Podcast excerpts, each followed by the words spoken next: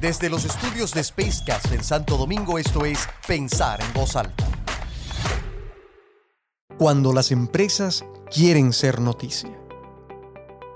En el marco de toda estrategia de comunicación empresarial, el relacionamiento con los medios de comunicación social se hace indispensable, sobre todo de cara a gestionar su perfil y su notoriedad de marca, bien sea la marca corporativa o comercial. Esto amerita que todo responsable del área de comunicaciones de una organización deba tener la capacidad para establecer un marco de relaciones que le permita mantener abierto ese canal bidireccional de confianza y valor con los medios de comunicación social,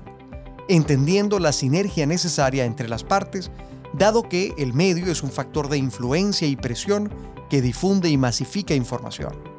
Y por parte del empresariado en sí mismo, pues es una fuente natural de información que debe atender también a temas de interés público. Ello se convierte en un reto prioritario cuando cualquier organización decide promover y ventilar temas de su agenda a través de los medios de comunicación masiva. Y es importante comprender que la información es un producto a ser consumido por las masas y en consecuencia debe ser y atender al interés de esta. Por lo cual, debe también reconocer la agenda temática de cada medio y a su vez los componentes de la agenda pública que en la coyuntura es fijada por los influenciadores del momento, entre quienes por supuesto también se encuentran los propios medios de comunicación. Entender la agenda pública reta a las empresas a diseñar contenidos con el ángulo apropiado, que permita convertir su información en noticia o que un evento cualquiera se convierta en una buena historia que contar. Si bien esta relación simbiótica entre las partes requiere de medios de comunicación abiertos a recibir y publicar información, también depende de las empresas y su capacidad para contar historias.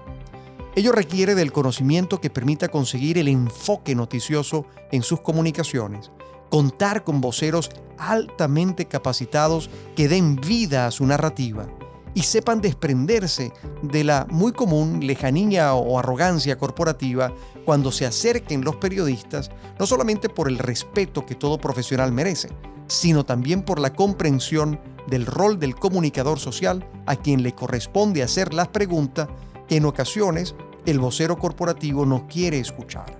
pero que desde el punto de vista del periodista son imposibles de no hacer. No hay preguntas en consecuencia indiscretas o impertinentes, sino voceros que requieren de buena capacitación, planificación de su contenido y buena estrategia de aproximación para poder comunicarlos con eficacia. No todo es noticia y no todo tiene el mismo valor informativo para la gran audiencia. En un mundo sobresaturado de información y con libre acceso a esta,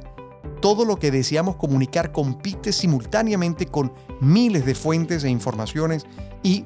aunque dentro de los muros del mundo corporativo nos pueda parecer muy relevante lo que queremos decir, no necesariamente así será considerado por los medios de comunicación o por la gran audiencia. Sin embargo, siempre hay espacios para divulgar apropiadamente aquello que la organización quiere y debe decir. Hay medios especializados, hay espacios bien definidos en medios alternativos, hay secciones en los medios tradicionales que están bien definidas y en el marco de la democratización del mundo digital, hoy hay numerosos espacios con diferentes y variadas limitaciones que posibilitan contar nuestras historias. Ello requiere, eso sí, de una aproximación cada vez más especializada e innovadora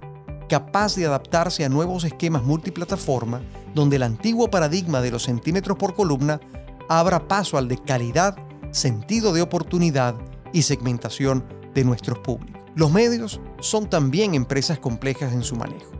por la simultaneidad de intereses que convergen en el producto final. Por una parte está el interés informativo y por otra el interés comercial para asegurar, obviamente, su sostenibilidad financiera. Es el equilibrio entre ambos motivadores, basados evidentemente en el manejo ético y responsable de su quehacer cotidiano, lo que procura que los espacios estén abiertos para todo aquel que tenga algo relevante, oportuno y de interés general que merezca ser compartido con el gran público. Mi nombre es Tony da Silva y esto fue Pensar en voz alta